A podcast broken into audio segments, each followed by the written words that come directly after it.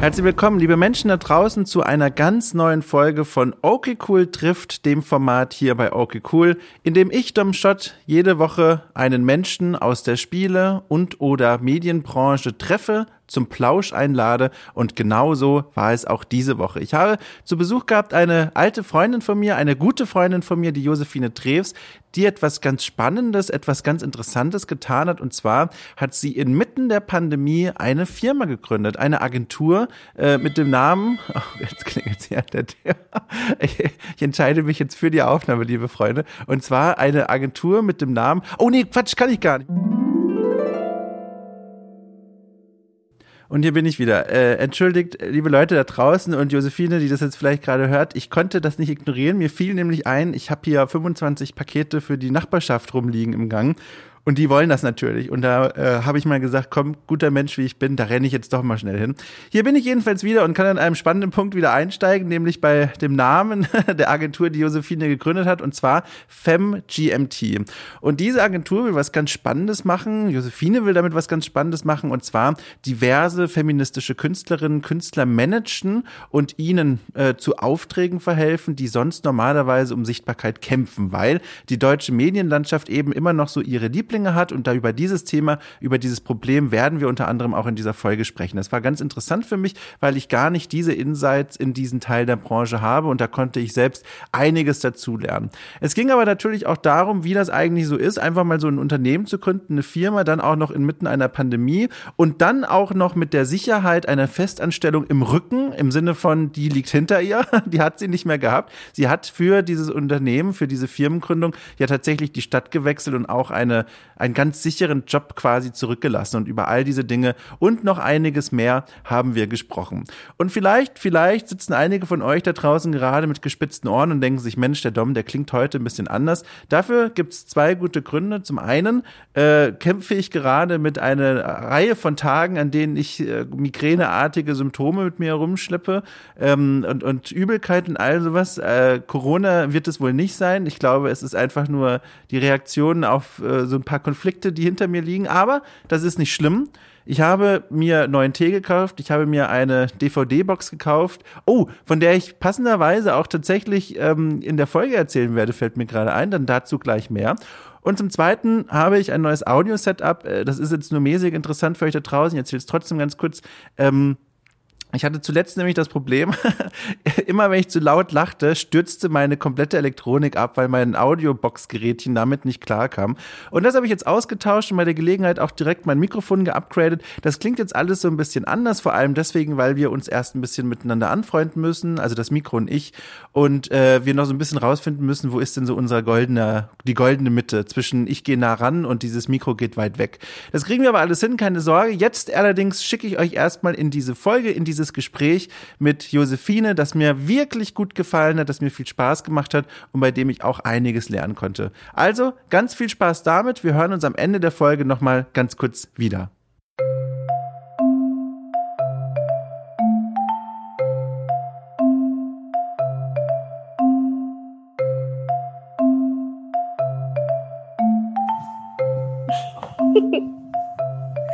Das wäre jetzt mit Handtuch. Jetzt hast du ein Handtuch auf vor dem Mikro. Ja. Also äh, sag mal einen, einen Satz am Stück. Ja, hallo, mein Name ist Josephine Drews. Ich bin 31 Jahre alt. Und jetzt ohne Handtuch? Hallo, mein Name ist Josephine Drebs, ich bin 31 Jahre alt. Also der Effekt, den du wolltest, ist, ich bin in einer professionellen Tonkammer, aber es hört sich exakt so an, als würdest du einfach ein Handtuch auf dem Kopf haben. Wirklich? Ja. Oh nein! Aber das macht nichts. Das macht ja. nichts. Wir, wir nehmen das einfach so, wie es ist und dann äh, und dann, das wird schon. Ich mache das alles in der Postproduktion, äh, rede ich mir ein. Das, das wird schon passen. Okay. Also soll es jetzt vorsichtshalber mit dem Handtuch machen. Nein, nein, lass es ruhig weg. Okay. Das lassen wir einfach so. Ich habe übrigens, ich habe übrigens, ähm, habe übrigens schon die Aufnahme gestartet, weil ich diesen Handtuchmoment unbedingt drauf haben wollte. Ähm, ja, wir können, wir können noch mal abbrechen, aber ungern. Nein, nein, nein, den lassen wir drin. Das ist, das ist fürs, fürs Feeling, für die Leute da draußen. Okay, sehr gut. Damit ja. sie meine professionelle Arbeitsweise nachvollziehen können. Ey, professionell, da sagst du wirklich was. Ich war gestern, also ich, ich war wirklich also ganz äh, begeistert, weil ich merkte, da meldet sich gerade jemand aus einer anderen Berufswelt, äh, als ich sie momentan kenne. Da hast du mir geschrieben, ob du zum einen schon dich auf die Fragen so ein bisschen vorbereiten kannst. In Klammern, nein, konnte sie nicht, in Klammer zu. Äh, und zum anderen, dass du es gewohnt bist, hast du mir gesagt, dass du ähm, im Vorfeld zu solchen Gesprächen richtige Briefings bekommst. Das heißt, das ist jetzt so ein bisschen aus deiner Comfortzone raus, oder? Du sitzt jetzt einfach da und weißt nicht so richtig, was passieren wird. Korrekt. Aber es ist schön. Ich ja? liebe aus den Comfort Zones rauszugehen und mal was Neues zu machen. Und ja, also es klingt vielleicht auch dramatischer, als es am Ende ist. Also klar, ich kriege Briefings ab und an, gerade wenn es solche, ich nenne es mal Branchen-Podcasts sind. Äh, dann kriege ich halt einfach so Fragen wie, was machst du? Wie bist mhm. du auf mhm. die Idee gekommen, das zu machen? Und wie kam das dazu? Und all diese, all diese Themen halt. Ähm, und da bereite ich mich einfach mal mit ein paar Stichpunkten vor. Aber jetzt in dem Fall dachte ich mir so, nö, äh, ist schon in Ordnung, weil wir kennen uns ja eh schon ein bisschen länger und ja. somit ist es eh vertraut und, und ich weiß ja auch, wie du bist und was du kannst und vor allen Dingen, wie gut du darin bist, äh, zu Smalltalken. Das liebe ich ja. ähm, deswegen Let's do this! ja, wir sind ja schon mittendrin. Aber ja, also ich hatte es dir da auch ja gesagt, das ist ja hier eine, ne, es ist eine Wohlfühlatmosphäre. Es ist in dem Sinne ja nicht mal ein Interview, sondern es ist eher in der Richtung eines Gesprächs, auch wenn die Grenzen mhm. fließend sind. Aber ich finde, ich finde das ganz toll, dass wir uns jetzt hier mal vors Mikro gefunden haben, weil äh, ich habe auch aus einem ganz ehrlichen, persönlichen Interesse einfach Fragen und deswegen ich, bin ich froh, dass ich das jetzt alles zusammenbringen kann. Ich muss dich aber gleich noch äh, vor einer Sache warnen. Ähm, und zwar, also äh, viel zu großes Wort, aber ein Hinweis. Ähm, ich habe tatsächlich, ähm, kurz bevor du dich äh, hier mit mir verbunden hast, äh, hat die Tür geklingelt. Äh, ach Quatsch, die Klingel hat geklingelt und die Tür ging auf, nachdem ich sie geöffnet habe. Ach Mensch, so ein Blödsinn, aber du weißt, was ich meine. Ähm, ja. Und da stand der Postbote und hat mir was überreicht, davon erzähle ich gleich. Und zum anderen, leider, in dem Fall hat er mir auch Post für die Nachbarn äh, oder ich glaube sogar in dem Fall Nachbarinnen überreicht. Das bedeutet, äh, also leider, ich nehme die immer gerne an, es ist immer nur ein Leider, weil ich jetzt in der Aufnahme schon mit dir stecke. Es kann tatsächlich passieren und ich gebe dir diesen Hinweis mal on air, entgegen der bisherigen Fälle, wo ich das immer im Vorgespräch schon gesagt habe, äh, es könnte klingeln und es tut mir leid, ich muss es leider dann beantworten, weil ich heute noch einige andere Aufnahmen habe und irgendwann werden sie immer stören. Äh, das heißt, dir wird dann eine Minute oder so in die Hand fallen, mit der du einfach machen kannst, was du willst. Kannst du einmal erzählen, wonach dir ist? Vielleicht passiert es aber auch nicht, aber wenn, weißt du Bescheid. Ja, finde ich gut. Kann ich ein bisschen freestylen. Find ja, genau. Gut. Sehr gut. So, und jetzt erzähle ich noch kurz, das muss ich einfach ganz kurz, äh, was ich mir, was, was da an der Tür geklingelt hat quasi, was mir überreicht wurde. Äh, ich kann es sogar, äh, an, an, ich kann sogar die Audiospur Spur reinsetzen. Pass mal auf, ich mache mal ein Geräusch damit. Hört man da was? Hast du es gehört? Ich habe überhaupt nichts gehört. Nichts, gar nichts. Warte mal, pass mal auf. Ich höre nichts, verdammt. Was? Okay, ich kann das Geräusch nicht nachmachen, aber ich dann löse Also Moment, es klingt so ein bisschen so, als wäre das, als wären das Dinge, die in etwas drin sind und du schüttelst sie. Na, da hast du doch was gehört. Das ist exakt das gewesen. Ich mache noch einmal mit richtig viel Kraft. Pass mal auf. So, jetzt aber. Ja, es klingt, es klingt wirklich so, als wäre irgendwo was drin und du schüttelst es einfach nur. Okay, das ist sogar richtig. Ich habe bestellt und gekauft äh, die DVD-Box äh, von für die Office Staffel 1 bis 9 ähm, eine Serie, und deswegen warst du vollkommen richtig, das sind ganz viele DVDs, die ich jetzt wahrscheinlich durch das Schütteln zerkratzt habe in dieser Box. äh, und äh, diese Serie hat mir letztes Jahr schon durch eine, äh, nee, Quatsch, vor zwei Jahren durch eine anstrengende Zeit geholfen und ich ahnte so ein bisschen, mhm. so wenn man mal die Augen aufmacht und so ein bisschen alleine schon, also ohne Privatleben mit reinzunehmen, man muss einfach nur in die Schlagzeilen schauen. Ich ahnte schon, die nächsten Wochen und Monate werden auch nicht unbedingt einfacher und deswegen habe ich vorgesorgt und mir diese mhm. DVD-Box besorgt. So, jetzt habe ich es aufgehört aufgelöst. Das ist sehr löblich. Was wäre denn passiert, wenn ich richtig geraten hätte und sogar den Titel richtig gesagt hätte? Es ist eine DVD-Box von The Office. Ja, nix. Also, ich hätte ja halt gratuliert. Aber was soll denn passieren? Ich glaube, dann kriegt irgendwie so, so, so ein Pokal oder eine also, Medaille oder irgendwas in der Art. Also entschuldige mal, ich habe hier kein Budget für irgendwelche Trophäen, aber ich kann das direkt verbinden okay. mit einem Appell an die Menschen da draußen, wenn ihr okay cool noch nicht unterstützt auf Steady, nein Quatsch, aber aber ein, ein Budget gibt's dafür leider nicht. Aber du hast trotzdem meinen größten Respekt, denn äh, du hast ja im Grunde vollkommen richtig erraten. Du hast ja genau beschrieben, ja. was es ist.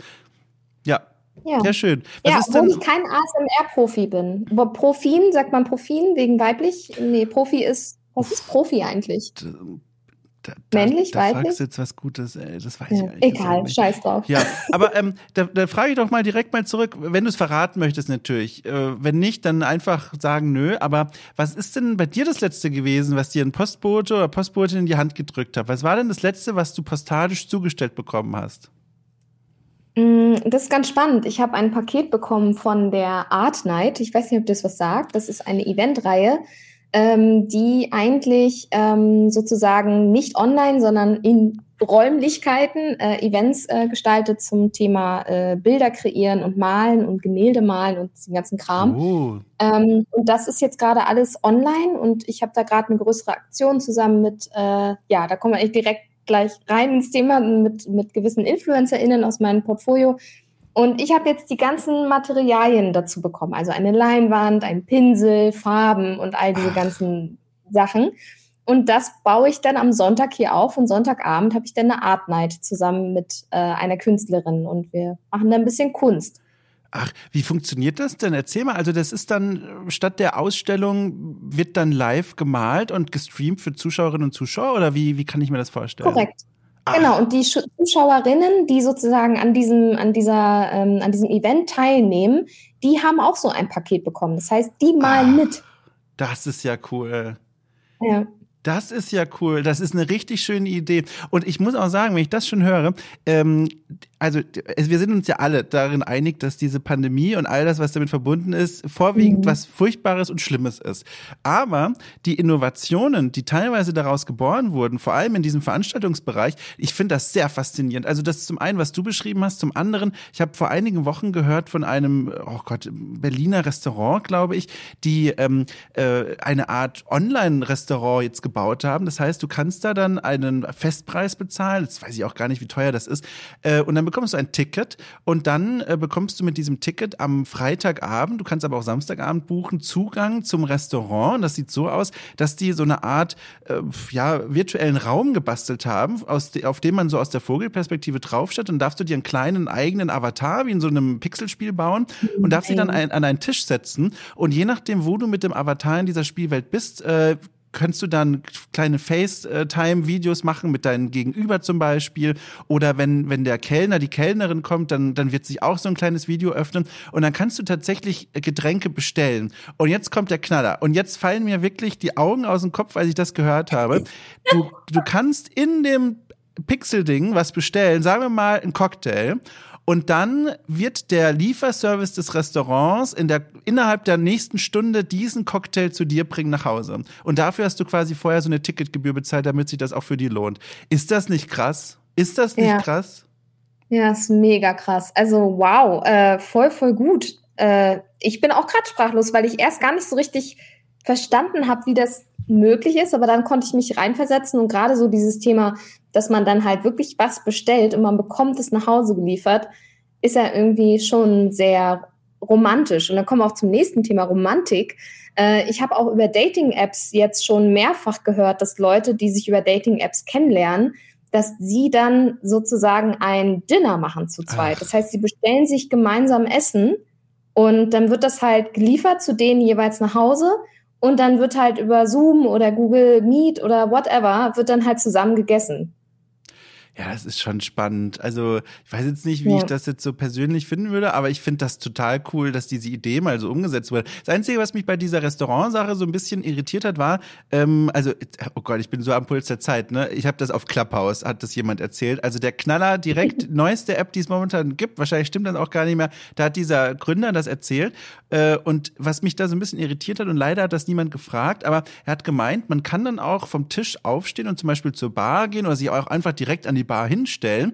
Und wenn dann sich ja jemand zu dir stellt, dann öffnet sich ja, weil du ja in der Reichweite bist, dieses Video.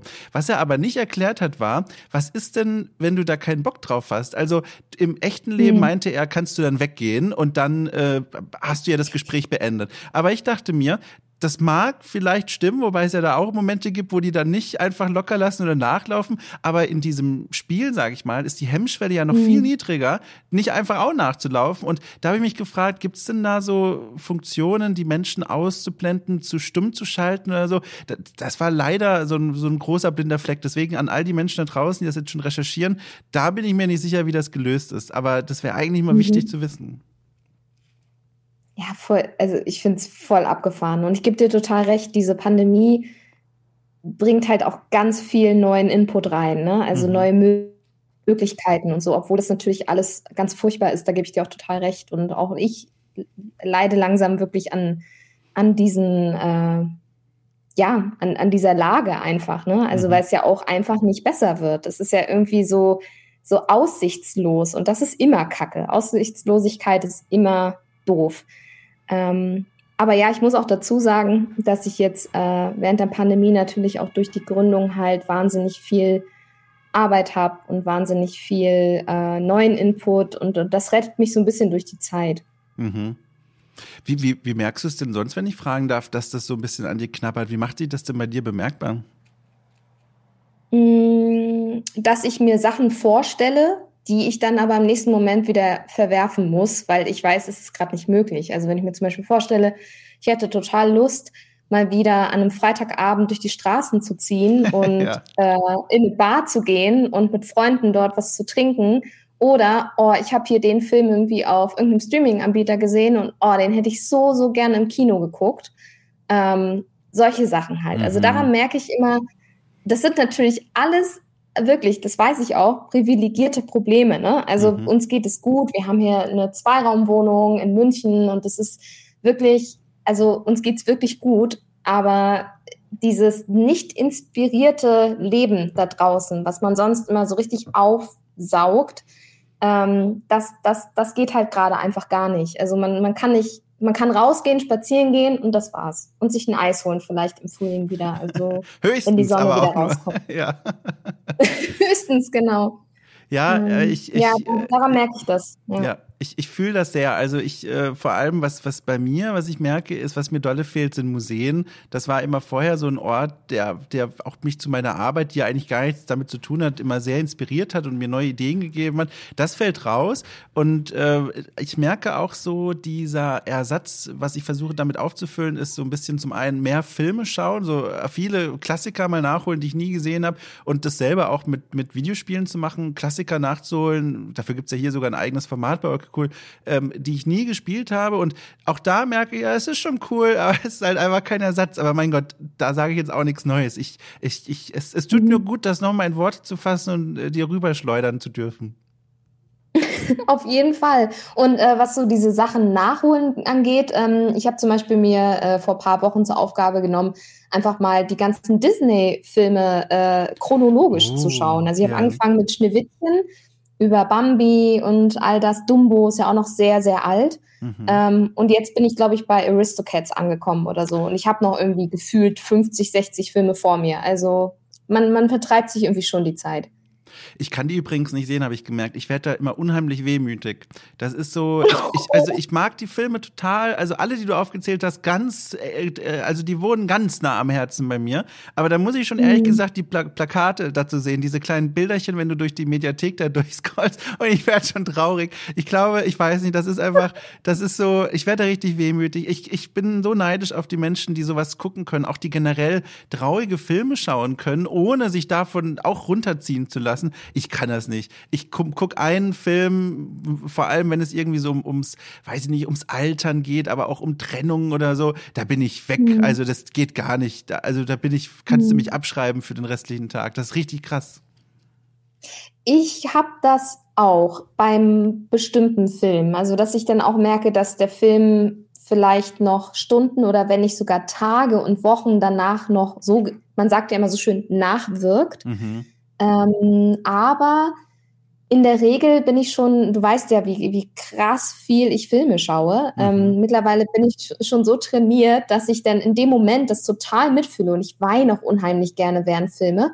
Ähm, also nicht, dass ich bei jedem Film weine, aber wenn ich halt merke, der Film berührt mich und das Thema fasst mich an, ähm, dann, dann lasse ich auch gerne mal let it go, die Tränen so, ne? Also dann ist ja. es auch okay. Ähm, aber, aber in der Regel bin ich danach dann wieder so Tränen wegwischen und weiter geht's. Ach, so, ähm, das ist, das ist schon, aber ich gebe dir recht, es gibt auch Filme, die wirklich lange, lange nachhallen. Also das, das kann ich auch nicht bestreiten. Also da wäre ich ja ein Stein, was, was die Emotionen und Gefühle angeht.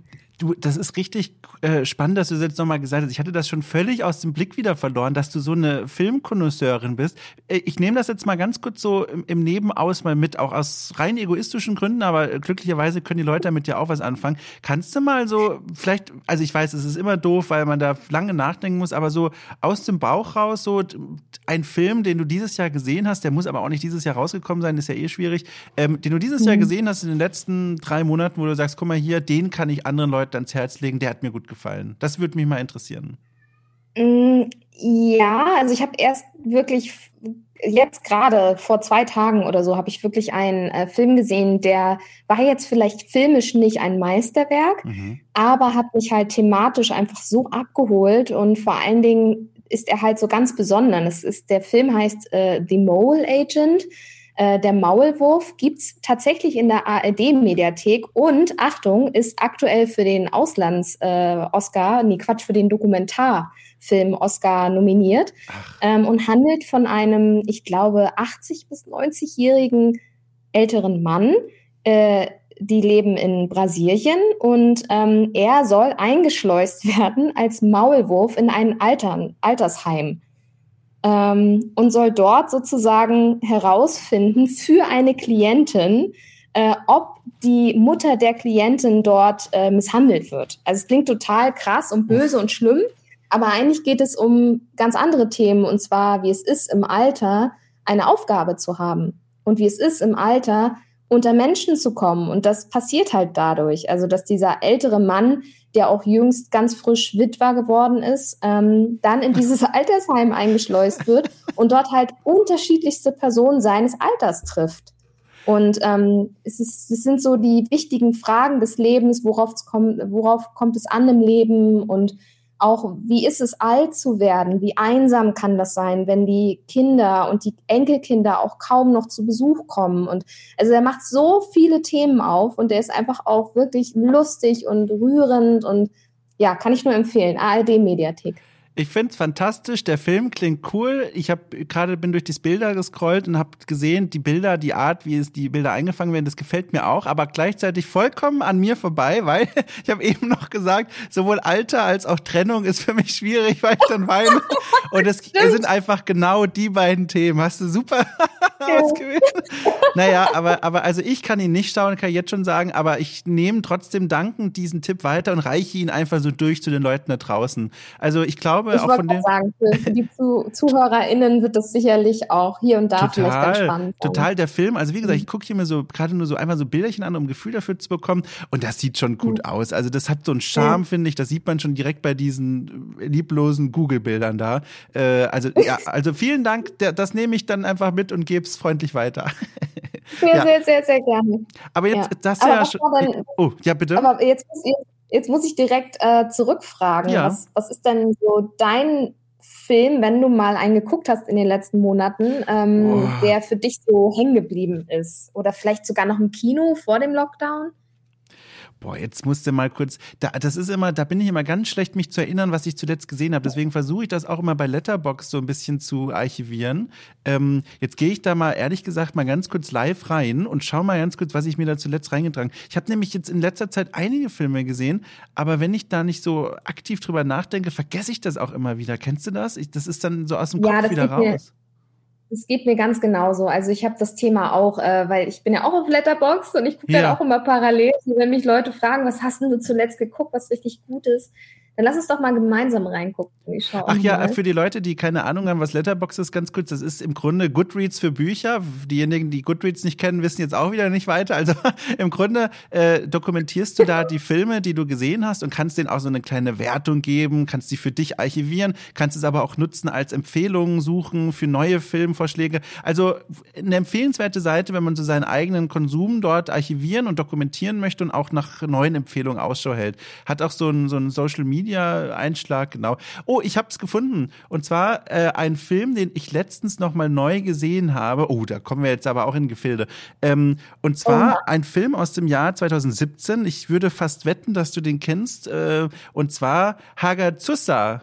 Haga, ja, ja, na klar. Ein ja. ganz krasser Film von Lukas Feigelfeld, also eine europäische Produktion, ähm, ja. dreht sich äh, ganz kurz äh, zusammengefasst darum, wir sind im 15. Jahrhundert und begleiten eine Frau äh, für einige oh Gott, Tage, Wochen in diesem Film. Und das Besondere ist, mhm. diese Frau, ohne jetzt zu viel zu verraten, mm, erleidet ein schweres Schicksal und dann begleitet der Film sie so ein bisschen dabei, wie sie mit diesem ja, wie sie mit diesem Schicksalsschlag umgeht. Und mehr will ich eigentlich nicht sagen, weil wenn ich schon dieses eine Buzzword, das dir wahrscheinlich auch gleich im Kopf herumschwippt, sage, dann ist ja, schon ja, viel ja, zu viel verraten.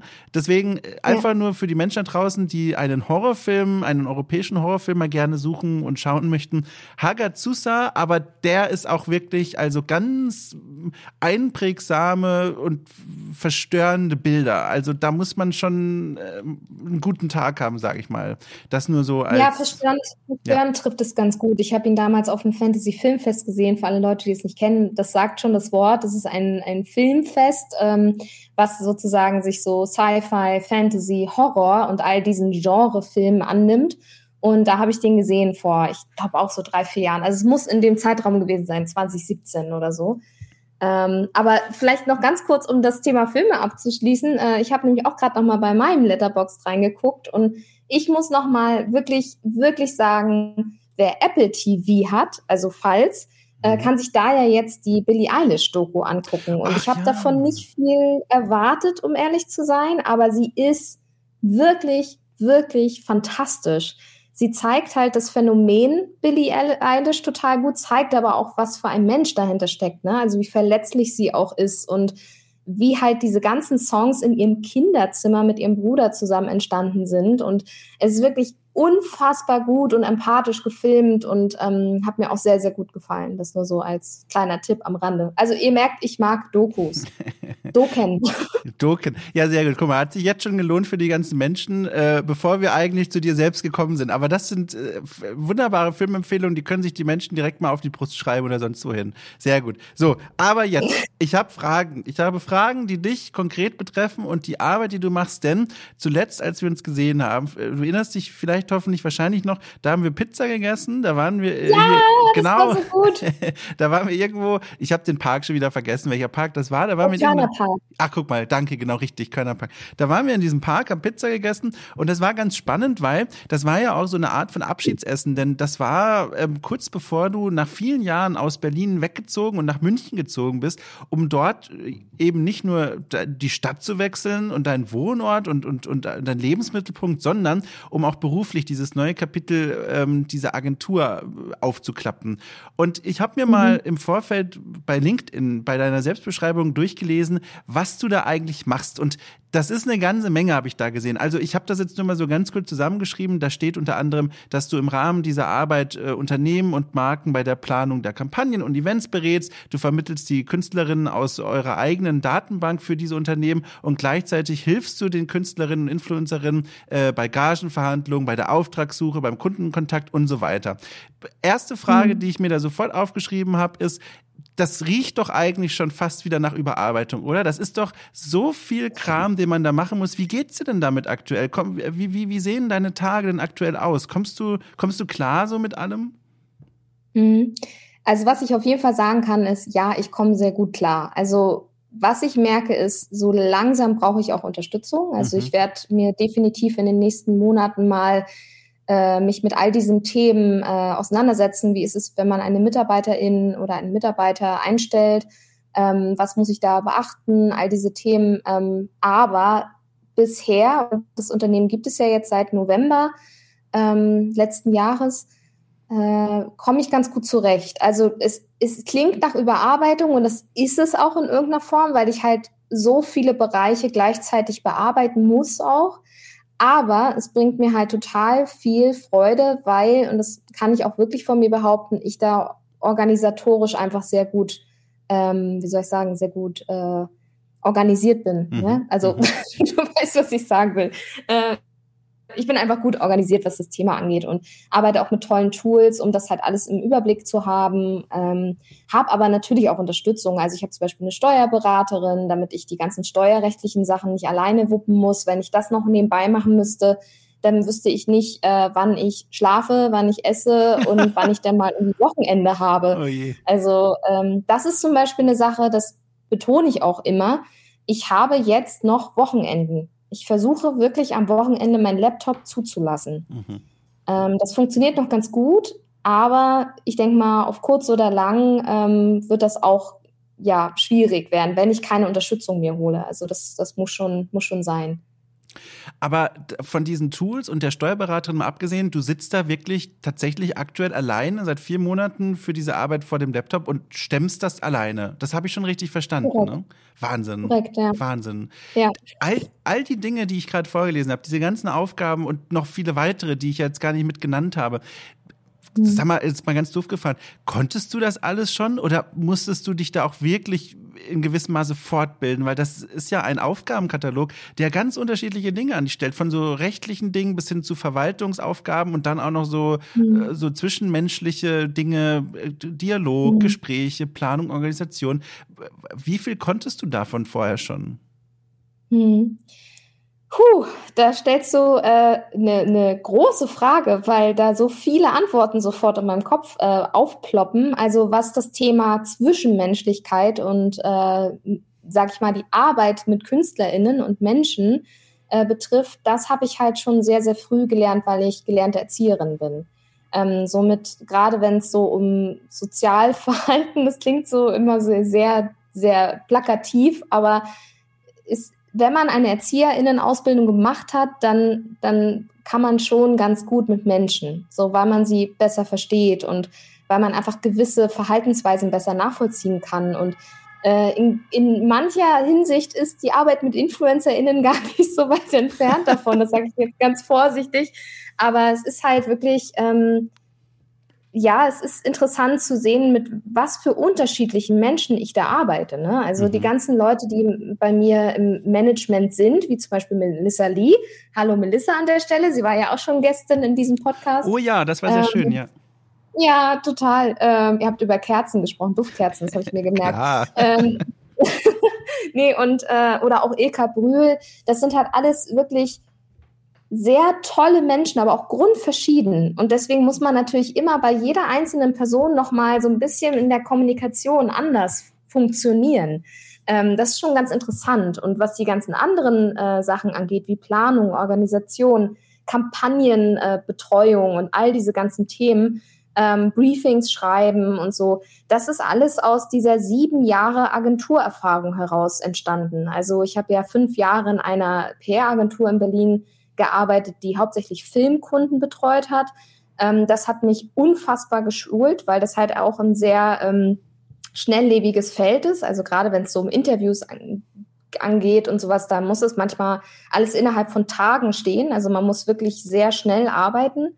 Ähm, und dann habe ich halt zwei Jahre für einen größeren Kunden in einer Influencer-Marketing-Agentur gearbeitet. Und da habe ich natürlich das ganze Know-how für Influencer-Marketing mitnehmen können. Ähm, also die Berufserfahrung spielt da natürlich eine, eine ganz große Rolle. Wo ich aber auf jeden Fall Unterstützung und Fortbildungskenntnisse brauchte, war halt das ganze Thema Gründen. Was muss ich beachten beim Gründen? An, an was muss ich denken? Die ganzen Managementverträge zwischen den InfluencerInnen und mir, die mussten von einem Anwalt gegen gecheckt werden und so weiter. Also die ganze Gründungsphase war enorm zeitaufwendig und auch kräftezerrend, aber mhm. es war trotzdem der Grundstein natürlich für das, was, es, was ich jetzt habe, und zwar dieses Management. Kannst du das mal so in, in Tage oder Wochen fassen? Wie lange dauert denn dann diese Gründungsphase dann vom, ich sag mal, Entschluss und der ersten Mail Info at irgendwas bis hin zu so letzte Unterschrift, jetzt ist das äh, Königreich ausgerufen? Also bei mir waren es drei Monate. Also Boah. zwischen, zwischen ähm, sozusagen Berufsausstieg, das war im Sommer letzten Jahres, im August, hin zum November, also drei, drei, vier Monate habe ich schon gebraucht. Krass. Krass. In dieser Zeit, du hast ja schon gesagt, es war kräftezehrend, anstrengend, stressig. Das kann ich mir ohne Probleme vorstellen. Vor allem, wenn dann noch, das war ja auch schon in der ähm, jetzt muss ich kurz nachdenken. Ja, das war ja auch schon in der ja. Pandemie, ne? Äh, genau, das ist die Zeit, ne? Äh, komisches Konzept mittlerweile.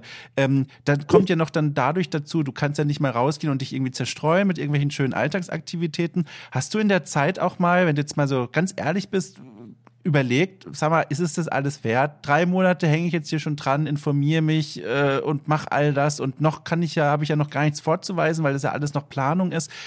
Kommen mhm. dann nicht irgendwann mal Zweifel und man fragt sich, warum habe ich das alles, warum gehe ich dieser Idee eigentlich nach? Ähm, um ehrlich zu sein, die Zweifel kamen gar nicht so sehr währenddessen, sondern dann eher zum Start. Also Ach. sozusagen während der Gründung war es immer die ganze Zeit so, dass ich mir meiner so sicher war, dass die Idee so toll ist und dass, weil ich wusste ja auch dann, als ich den sogenannten Businessplan geschrieben habe, ähm, wusste ich ja dann auch, dass ich deutschlandweit Pionierin bin. Also es gibt noch kein Influencer-Innen-Management, was sich diesen Themen annimmt. Ähm, und somit war ich halt da Pionierin und wusste, okay, wenn ich das jetzt nicht mache, da macht es jemand anderes. Und ähm, deswegen war es bis zu dem Zeitpunkt für mich gab es keine Zweifel. Es war wirklich zweifellos. Mhm. Aber dann zum Start hin, wenn du dann wirklich das Daily Business auf dem Tisch hast und dann auch siehst anhand der Zahlen, dass du in den ersten Monaten noch nicht so viel Plus machst, weil du natürlich noch im Aufbau dich befindest, ähm, das, das war eher so das, was mich dann immer mal wieder zweifeln lassen hat, dass ich dann hier saß und dachte, oh Gott, du hast dein Vollzeit Festanstellungsvertrag an den Nagel gehangen. Äh, für das bist du dir sicher und willst du das nicht wieder rückgängig machen und keine Ahnung. Aber mittlerweile, nach diesen vier, fünf Monaten, weil langsam mache ich auch, also schreibe ich auch schwarze Zahlen, ähm, ist es wirklich so, dass ich sage, nein, es war genau richtig. Ich war genau zur richtigen Zeit am richtigen Ort und auch wenn diese Pandemie da draußen gewütet hat und auch noch wütet, ähm, habe ich irgendwie trotzdem so den festen Glauben, dass das gut laufen wird und auch weiterhin gut laufen wird. Das wollte ich eher damit sagen, genau. Das heißt, ich habe mir ja auch aufgeschrieben, vor allem diesen Schritt, der dann ja erstmal auf dem Papier ganz schön krass erscheint, von der, von der mehrjährigen festen Anstellung, die ja auch, wie du schon gesagt hast, eine gewisse Sicherheit garantiert, dann zu springen in die Selbstständigkeit, in dieses Gründertum hinein. Wie ich das jetzt verstanden habe und korrigiere mich da gerne, wenn ich da falsch liege, die Angst oder mhm. die Bedenken, die kamen dann eigentlich erst viel später und nicht, wo man ja eigentlich vermuten sollte, bei der Kündigung des alten Jobs und dem Schritt zum neuen.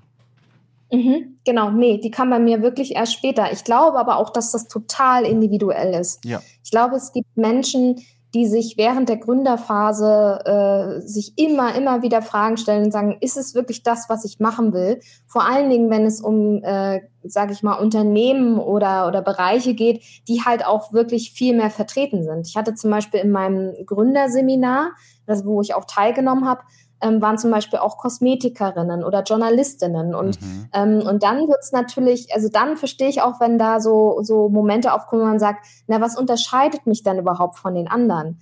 Aber da ich halt mit dieser Idee einfach wirklich noch so, so, ein, so ein Alleinstellungsmerkmal hatte zu dem Zeitpunkt, war das irgendwie für mich wirklich total so, nein, ich mache das und das wird mega gut. Ähm, und erst dann, als Tag X kam, und zwar der 1. November 2020, saß ich vor meinem Lab und dachte, okay, fuck, jetzt, jetzt ist es. Jetzt, jetzt, jetzt kommst du nicht, jetzt kannst du nicht mehr, jetzt kannst du es nicht mehr rückgängig machen. Ja. Ähm, ja, aber wie gesagt, jetzt sitze ich hier und kann wirklich mit voller Inbrunst sagen, es ist genau das, was ich machen will und es macht mir unheimlich viel Spaß. Ähm, und einfach an so vielen kleinen Stellen zu sehen, wie erfolgreich man sein kann damit, ist halt einfach total, total schön. Mhm. Gab es denn jemals einen Plan B oder war es all in? All in. Boah, krass. Krass. Ja.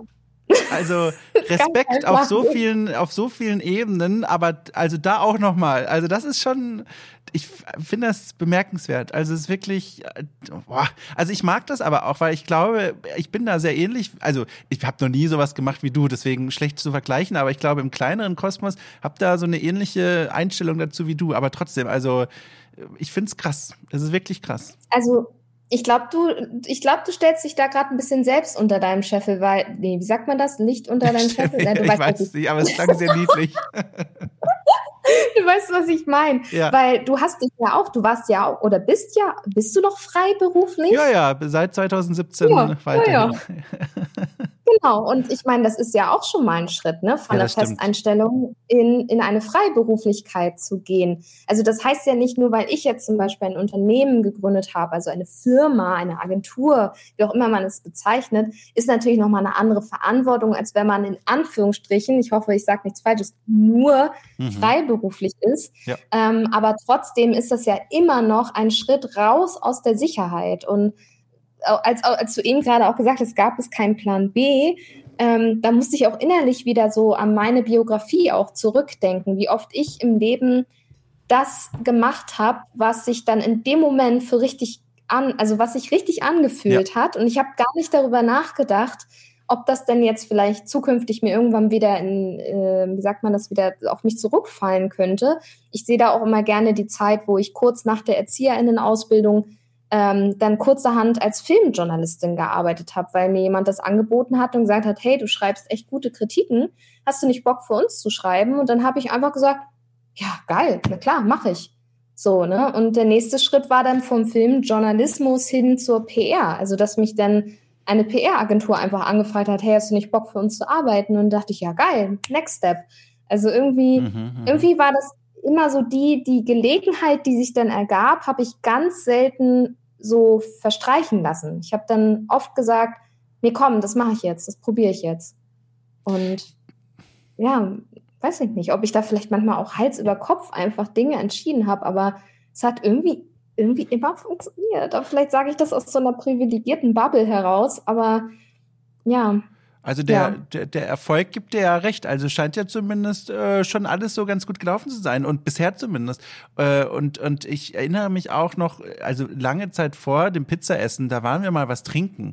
Und da hast du damals mhm. erzählt, äh, also um das jetzt nur so ganz äh, das Wichtigste zusammenzufassen, da hast du gesagt, ähm, dass du momentan, wo du jetzt beruflich bist, damals warst du noch voller äh, festangestellt, irgendwie mhm. fühlt sich da was nicht so ganz richtig an. Das hast du schon so im Gefühl gehabt und es ist spannend, in der Rückschau zu sehen, wie du diesem Gefühl dann auch gefolgt bist. Also ich kenne auch viele ja. Menschen in meinem, meinem Umfeld, die theoretisch auch die Möglichkeit hätten, auch aus dieser Sicht heraus, sie haben das Kapital, sie haben die soziale Absicherung zu sagen, wenn ich unzufrieden bin, ändere ich was, aber ganz viele entscheiden sich dann dafür zu sagen, nö, ich lasse es mal so. Und das ist völlig fein und okay und, und nicht schlechtere Entscheidung als die andere. Aber es gibt, ist dann doch, finde ich, interessant, wenn dann Menschen wirklich sagen, so, irgendwas stört mich hier und dem Gefühl gehe ich mal nach und ich mache teilweise hier radikale Änderungen in meinem Berufsleben. Das finde ich schon krass, also bemerkenswert. Hm. Ja, äh, ich kann mich auch noch gut an das Gespräch erinnern, ja. ähm, weil wir ja auch schon immer recht gut und offen miteinander über solche Themen sprechen konnten, was ich auch sehr zu schätzen weiß. An der Stelle nochmal vielen Dank dafür. ja, ähm, danke dir. Und, äh, ja, und das ist tatsächlich, war es äh, genau das, was ich auch gerade beschrieben habe. Es war schon immer so, dass ab einem bestimmten Moment, wo ich im Bauch irgendwas gefühlt habe, mhm. dem auch nachgegangen bin. Also ich habe wirklich ganz selten dem, also ich habe ganz selten diese Gefühle nicht beachtet, weil ich immer das Gefühl hatte, mein Körper und meine Gedanken und meine, mein, mein, mein Bauchgefühl ist mein Ampelsystem. Ne? Das, das, da muss ich darauf vertrauen, dass wenn es mir Zeichen sendet, dass ich dann auch darauf vertrauen sollte. Ähm, da musste ich, ich muss mal ganz kurz eine Anekdote dazu erzählen ja, zum Thema Zeichen senden, weil das gerade, da musste ich gerade dran denken. Äh, vor vier, fünf, sechs Wochen ungefähr, Anfang März war das, war doch dieses furchtbare, nee, Anfang Februar, furchtbare Schneechaos in, in ganz Deutschland. Ja. Und ich war zu Besuch bei einer Freundin und ihrem Ehemann in Berlin, in Wedding. Und als ich dann zurückreisen sollte nach München, war das Schnee Schneechaos wirklich schon so gravierend unterwegs, dass mein Zug ausfiel. Und ich dachte so, oh scheiße, okay, ja gut, bleibst dann halt eine Nacht in, in Berlin weiter noch. Nächsten Tag, dann habe ich gesehen über die Deutsche Bahn-App, ja. Ist das eigentlich Werbung? Muss ich jetzt Product Placement irgendwie?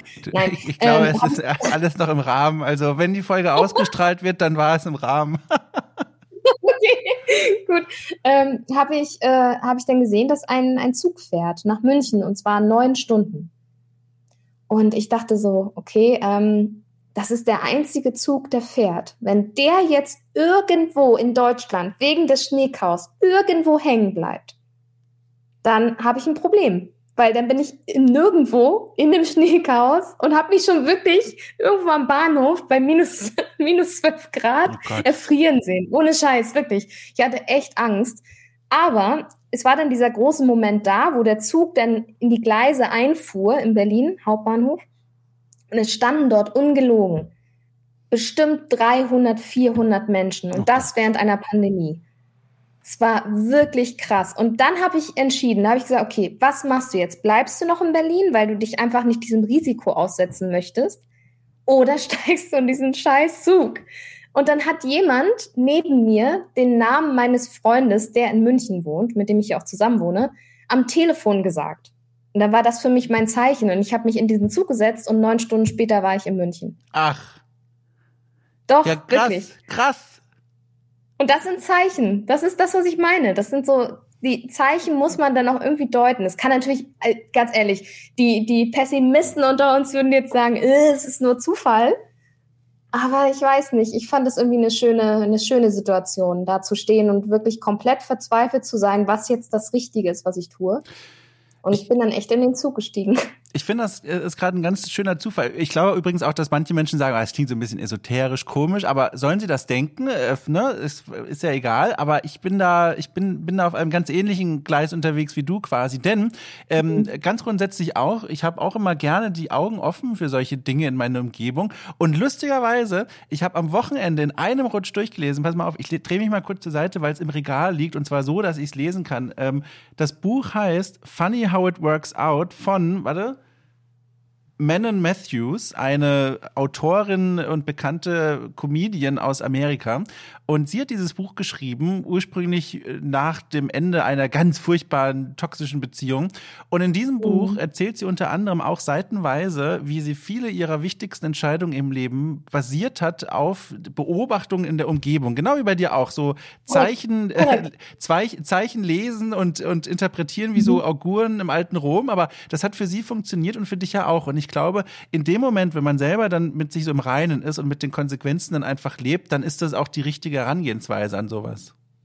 Mm, ja, und das, das ist, finde ich, das Buch ist ja dann wahrscheinlich auch nochmal ein Appell daran, seine Umwelt besser wahrzunehmen. Ne? Also ja. die meisten Menschen sind, also würde ich jetzt mal behaupten, auch so ein bisschen in ihrer eigenen Bubble gefangen oder auch ganz bewusst in dieser Bubble und äh, vergessen manchmal das Außen und das, was in der Umgebung passiert. Ich meine, ich weiß ja auch, wie sehr du dich an, an Hunden erfreuen kannst, ne? wenn du jetzt irgendwo die Straße entlang gehst ja. und da ist ein Hund und dann dreht Dom durch. So, und das ist, das ist bei mir ganz genauso. Wenn ich einen Hund sehe, ich grüße jeden fucking Hund auf der Straße. Das nur so als, als random Fact. Einfach Aber spannend. Ich, ich, ich, kann das auch ganz wunderbar zurückführen zu deiner Arbeit, weil das ist ja eine Frage, die drängt sich jetzt geradezu auf, finde ich. Hast du denn schon das Gefühl gehabt in den letzten vier Monaten, seit es diese Agentur von dir gibt, diese Firma, äh, dass dir dieses Bauchgefühl auch mal im Weg stehen kann, diese Art und Weise Entscheidungen zu treffen? Weil, ich frage deswegen, ich verbinde mit dem Führen eines Unternehmens, egal wie groß das jetzt ist, auch den Zwang, aus alleine schon geschäftlichen Gründen eine gewisse Weitsichtigkeit zu haben, äh, vielleicht auch eine mhm. Gewisse Konsequenz und Stabilität in den Entscheidungen und all sowas. Ist das was, was sich mit deinem Bauchgefühl vereinbaren lässt oder wie, wie checkst du das so? Also wie triffst du da dann die Entscheidungen? Uh, schwierige Frage. Hm, ich weiß gar nicht, ob ich da schon so eine universelle Antwort drauf habe, für mich selbst auch. Mhm. Aber ja, also es gibt, ja, es gibt schon, ja doch, es gibt schon Momente in meiner Arbeit, ähm, wo ich das Gefühl habe, und da kommen wir nämlich genau zu diesem Gefühl, wo ich so denke, mh, hm, ob das jetzt so die richtige Entscheidung ist oder der richtige Vorschlag, aber strategisch gesehen für das Unternehmen, für die, für die InfluencerInnen, für die Unternehmen, ähm, ist es dann wiederum der richtige Entschluss. Weißt du ungefähr, was ich meine? Ja, ja. Also ich wäge dann sozusagen mit dem strategischen Gedanken und meinen eigenen Gefühlen ab und schaue, komme ich da auf einen Nenner sozusagen. Mhm. Und das funktioniert mal besser und mal schlechter. Und ich glaube, das ist auch ganz normal, dass man in gewisser Weise manchmal auch seine eigenen Wertesysteme hinten anstellen muss, gerade wenn man ein Unternehmen führt und ähm, da einfach nicht die alleinige Entscheidungsgewalt hat. Ich bin ja auch dazu, muss man ja auch sagen, ich bin ja auch oft nur äh, Vermittlerin zwischen InfluencerInnen und Unternehmen. Das heißt, da kann ich dann oftmals auch nicht über die Köpfe der Unternehmen oder der InfluencerInnen entscheiden. Das muss dann natürlich alles im Austausch passieren. Und klar passiert es dann mal, dass ich dann bei der einen oder anderen Sache sage, nee, da bin ich jetzt vom Bauchgefühl her nicht so dabei. Aber wenn die Person oder das Unternehmen sagt, das ist so, dann, dann mache ich das natürlich. Hm, verstehe. Ja, auch da ähm, obwohl, nee, das frage ich gleich. Ich will noch was anderes fragen, bevor wir da zu weit wegkommen, weil das passt auch so wunderbar zu dem, was du so erzählt hast. Ähm, du hast nämlich mehrfach am Rande gesagt, dass die Idee, die du jetzt hattest und das Unternehmen, das du da gegründet hast, im Grunde einmalig und die das erste seiner Art in Deutschland ist. Und da fragte ich mich, warum eigentlich? Ich meine, man macht das jetzt schon seit vielen Jahren, Influencer-Management, und man hat vor vielen Jahren erkannt, wie wichtig das ist und auch durchaus, wie interessant das als, als Industriezweig, als Wirtschaftszweig ist. Es ist rentabel Warum gab es das noch nicht, was du vorher gemacht hast? Ist das, hat das strukturelle Gründe? Ist das Zufall? Hast du dir darüber mal Gedanken gemacht? Weil ich schaue da mit einer kompletten Außenperspektive drauf. Ich habe da keine Einblicke oder so. Hm. Ich glaube, das ist ein Mix aus allen Sachen, die du gerade genannt hast. Es ist ein strukturelles Problem, auf jeden Fall. Ähm, das liegt aber vor allen Dingen daran, dass InfluencerInnen aus diesen Bereichen, vor allen Dingen LGBTQIA und Diversity, eben auch nicht die großen Geldbringer sind. Das mhm. muss man traurigerweise leider so sagen. In Deutschland ähm, meinst ähm, du oder generell? Äh, oh, das, das, da will ich mich nicht zu weit aus dem Fenster lehnen. Ich ja. würde sagen, dass das schon ein weltweit strukturiertes Problem ist. Aber ich weiß natürlich nicht, wie der Markt äh, in den USA hm. aussieht, wie es da ist mit LGBTQIA-Plus-InfluencerInnen oder Menschen mit Behinderung, wie populär sie auf den ganzen Social-Media-Plattformen sind. Es gibt jetzt zum Beispiel den Matt äh, Bernstein, glaube ich, ähm, der recht groß ist auf Instagram. Also es gibt schon natürlich vereinzelt ähm, LGBT-InfluencerInnen, die ähm, groß sind weltweit. Aber man muss auch dazu sagen, sie sind noch die, also sie sind noch eine Nische. Mhm. Ähm, und ich glaube, dass es da einfach Managements gibt, die sagen, hey, ist doch cool, wenn wir ein Boy in Make-up, jetzt als Beispiel, ähm, bei uns im Portfolio haben, aber der Rest ist doch bitte Gamer und, und Beauty und Fashion und all das, was halt auch ehrlicherweise Geld bringt. Ja. Und das war mir natürlich auch klar, dass wenn ich mich auf so ein Thema stürze, dass ich dann natürlich nicht die Millionen scheffeln werde. Und das wollte ich auch nicht. Das war auch gar nicht meine Absicht, sondern ich wollte wirklich, und das sage ich wirklich so, wenn ich das mal, also ich meine das so, wenn ich das sage, ähm, ich wollte mehr Sichtbarkeit schaffen. Das mhm. heißt, ich wollte Menschen mit Behinderungen und Menschen, die transsexuell sind und das offen auch leben auf ihren Social-Media-Plattformen, dass die einfach in den Medien und bei Unternehmen und in Werbeplatzierungen einfach noch mehr gesehen werden. Ne? Also mhm.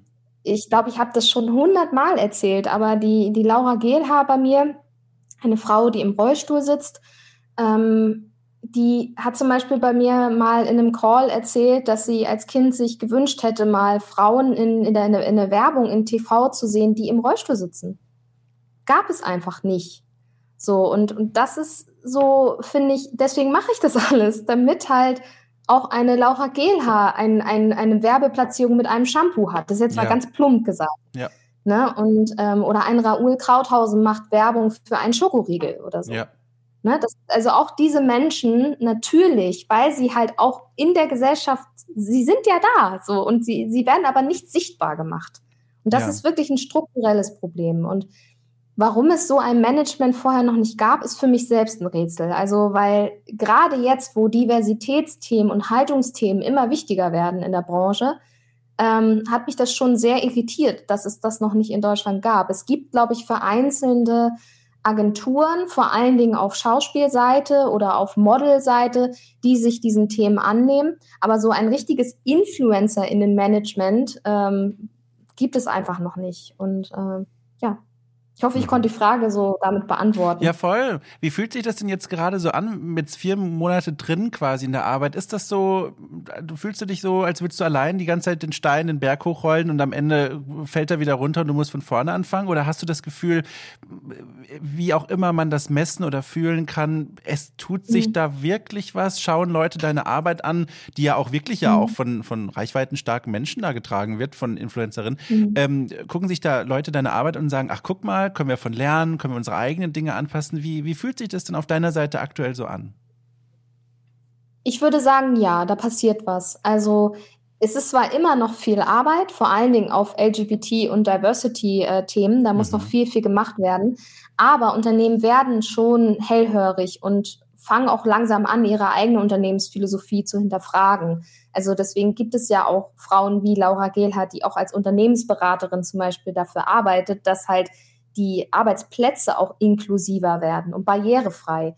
Ne? Also da gibt es ja wirklich 100 Themen, die man dazu aufmachen kann. Und so langsam aber sicher wird es besser. Und ähm, ich habe auch das Gefühl, dass das sehr dankbar angenommen wird. Also ich bekomme auch wirklich regelmäßig Nachrichten von Unternehmen oder von InfluencerInnen oder Agenturen, die sagen, voll geiles Konzept, ähm, gibt es so noch nicht, habe ich so noch nicht gehört, voll geil, finde ich super, dass du das machst.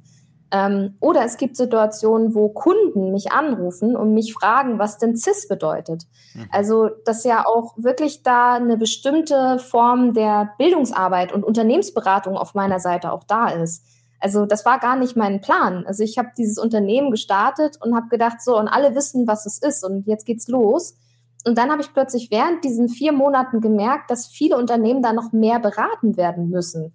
Ne, so, kann mich auch an ein Unternehmen erinnern, was sagte, ähm, ja, wäre gut, wenn wir mit diesen progressiven InfluencerInnen was machen. Ich gesagt, was meint ihr mit progressiv? Ja, na, die, die halt so sich schminken und so. Da merkst du so, ah, okay, mhm. das meint ihr mit progressiv. Das ist schon äh, spannend zu sehen, wie, wie ja, wie, wie unterschiedlich äh, das gerade aufgenommen wird, aber wie positiv. Also, dass da nicht Unternehmen da sind, die sagen, nein, wir wollen auf keinen Fall was mit äh, schwulen oder lesbischen InfluencerInnen machen. Also, das passiert Gott sei Dank, es mir bisher einmal passiert in den vier Monaten.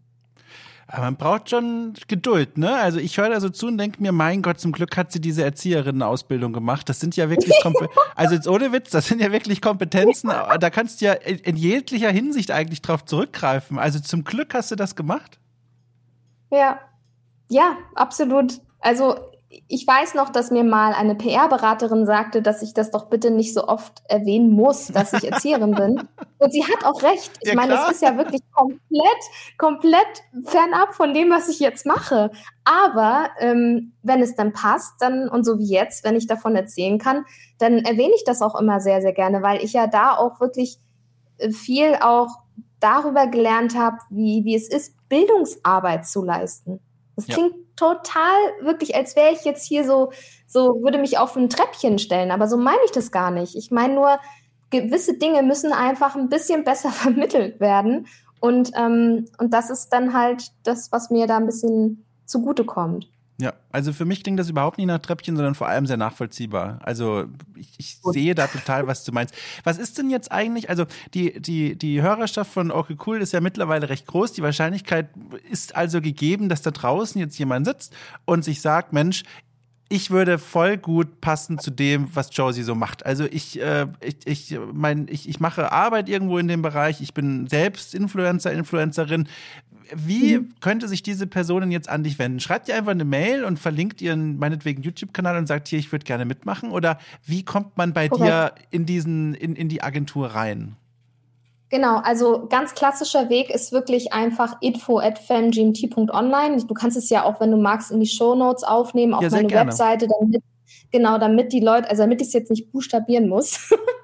ähm, ja, und, äh, und dann, also was ich auch letztens schon mal erzählt habe in einem Podcast, war, da wurde ich nämlich auch, genau diese Frage wurde auch gestellt.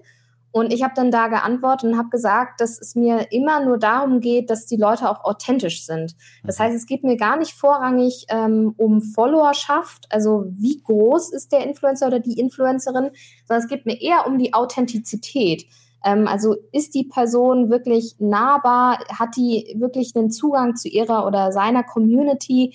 Also da wirklich die, auch die, die Relevanz zu beschauen, ne? also anzugucken. Ähm, viele Managements gucken dann auch auf sowas wie deutsche Followerschaft, also wie viel Prozent deutsche FollowerInnen hat denn die Person und so weiter. Das ist auch alles gar nicht so relevant, weil selbst wenn eine Person nur 20 Prozent deutsche FollowerInnen hat, aber diese 20 Prozent total eng connected sind mit, mit dieser Person und total engaged, ne, ist ja dieser klassische Begriff, ja. dann ist das auch total fein. Ähm, und ich glaube, da müssen Unternehmen auch noch ein bisschen mehr hinkommen, die Relevanz statt die Zahlen sich anzugucken. Ne? Und ähm, ja, und wie gesagt, also wenn ihr da draußen das hört, äh, alle Frauen, also auch gerne Gamerinnen, ähm, da habe ich nämlich bisher mit Melissa Lee nur eine Frau im Portfolio, die äh, gerne Games äh, zockt. Ilka auch, also Ilka Brühl auch, aber die ist äh, nicht so im, im Games-Bereich, sag ich mal, nach außen hin äh, präsent.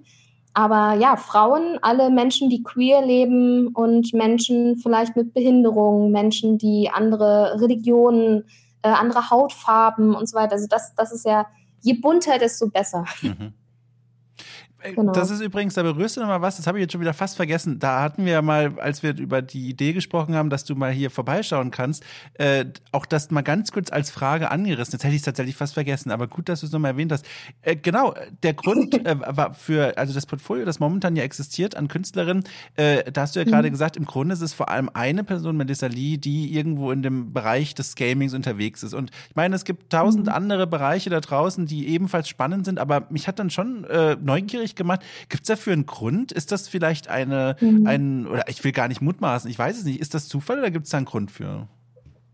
Nee, also Zufall ist es nicht, weil es gibt ja da draußen Frauen, die äh, Games-Kanäle äh, haben. Ne? Ähm, also mhm. da gibt es ja die Lara Loft zum Beispiel, ähm, oder auch die, oh, jetzt habe ich den Namen leider vergessen, aber die Freundin von Gronk zum Beispiel ist ja auch äh, größer ja. auf YouTube unterwegs. Ähm, also da gibt's ja schon diverse Frauen, äh, die in dem Bereich tätig sind als Influencerinnen, aber die sind halt oftmals schon in Managements. Ah. Ähm, und man muss dazu auch sagen, und ich hoffe, ich sage jetzt nichts Falsches, ähm, dass es halt auch wenig Frauen in dem Bereich gibt. Das muss mhm. man auch noch mal dazu sagen. Also ich, ich recherchiere immer mal wieder, wenn ich Zeit habe, neben dem ganzen Kram, was ich sonst mache, äh, auch noch mal so nach Leuten, nach Frauen, die vielleicht auch reinpassen könnten. Und Gamerinnen kommen mir da sehr selten unter. Und das finde ich selber auch sehr schade. Äh, deswegen umso besser, wenn es hier draußen irgendwie jemand hört, äh, eine Frau, die äh, einen Kanal hat mit Games-Bezug, melde dich sehr gerne, weil ähm, ja, ich bin da immer so, ich, ich bin da noch so ein bisschen so im Dunkeln tappe ich da noch. Ja, also das ist wirklich eine ganz spannende Beobachtung. Mir ist nämlich auch, wenn ich jetzt so spontan mal nachdenke, klar, wie du auch schon gesagt hast, mir fallen da schon ein paar ein, aber die sind tatsächlich schon unter Dach und Fach quasi. Die hängen da schon irgendwo mit mhm. drin, weil ich mir auch gut vorstellen kann, auch das wieder völlig äh, Mutmaßung, ich habe keine Ahnung davon, aber ich kann mir vorstellen, dadurch, dass in diesem Bereich vor allem die reichweiten stärksten Kanäle, glaube ich, immer noch vor allem männlich dominiert sind, dass wenn dann mal eine Frau in diese Sichtbarkeitsbereich rein reinkommt von, weiß ich nicht, wie viel hunderttausend Followern und was weiß ich, dass dann diese schon etablierten Agenturen ganz darauf bedacht sind, die ganz schnell in ihr Team zu holen, weil sie dann eben mal äh, zumindest ein etwas, äh, äh, oh Gott, ist alles klar bei dir? Ja, oh Gott, ja. Hat, so, Entschuldige, ich habe gerade den Staub von meiner Tastatur weggewischt. Hat alles man das gut. so doll gehört? Nein, nein, alles gut. Nee, warte, lass mich den Gedanken noch zu Ende führen. Äh, genau, dass die dann besonders darauf bedacht sind, äh, die Person in sich, in ihr, in ihr Team reinzuholen, weil es eben so selten ist, aus deren Perspektive, dass Frauen in diesen Kosmos aufsteigen, der großen Sichtbarkeit der vielen hunderttausend Menschen Gefolgschaft. Äh, das ist tatsächlich ein ganz interessanter Gedanke. Ja, die so tatsächlich noch gar nicht. Ja, das ist ja, ich, ich, glaube, das ist auch total schwer, da schnell zu sein. Also, dass man wirklich ja. die, die erste ist, äh, die dann die Person anschreibt. So, und das ist dann echt, da muss man einfach, man, also das mache ich auch immer so. Wenn ich jemanden entdecke, der oder die augenscheinlich noch in keinem Management ist, dann nehme ich sofort meinen Laptop in die Hand und schreibe sofort eine Mail, weil ich weiß, wenn ich da nicht schnell genug bin, ähm, dann kann es eng werden. Ähm, ja, aber also Gamerinnen sind mir da leider noch zu wenig unter, untergekommen.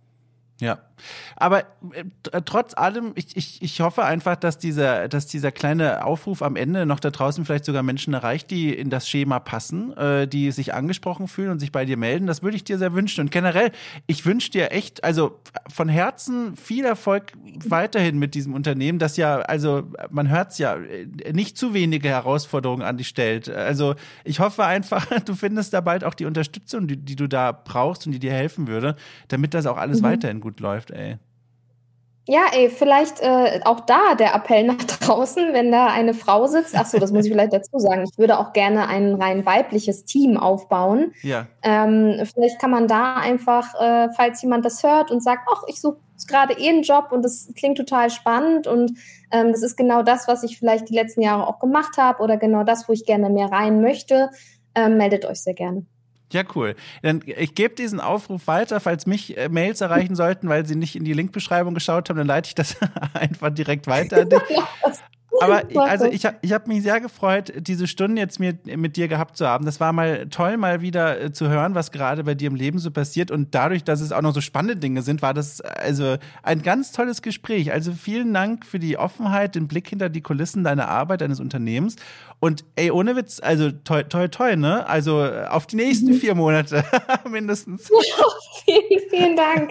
Ja, wir können ja einfach nach einem Jahr mal wieder, äh, gebe ich dir ein Update, wie das erste Jahr verlief. Oh ja, das fände ich sogar wirklich spannend. Meld dich unbedingt mal, gerne auch schon vorher, aber deswegen auch äh, in einem Jahr dann und dann vielleicht machen wir hier mal wieder einen kleinen Zwischenstand. Wäre ja ganz cool. Wer weiß, wer weiß, ja, cool. das wäre gut. Ja gut, dann ja, vielen Dank für dich auch, an dich. Ja, dich. sehr gerne. Dann winke ich nach äh, Süddeutschland und äh, pass auf dich auf, bleib gesund und wie gesagt, äh, viel, viel, viel Erfolg noch. Danke, danke, Dom. Und danke, dass ich hier Gästin sein durfte. Ja, sehr gerne.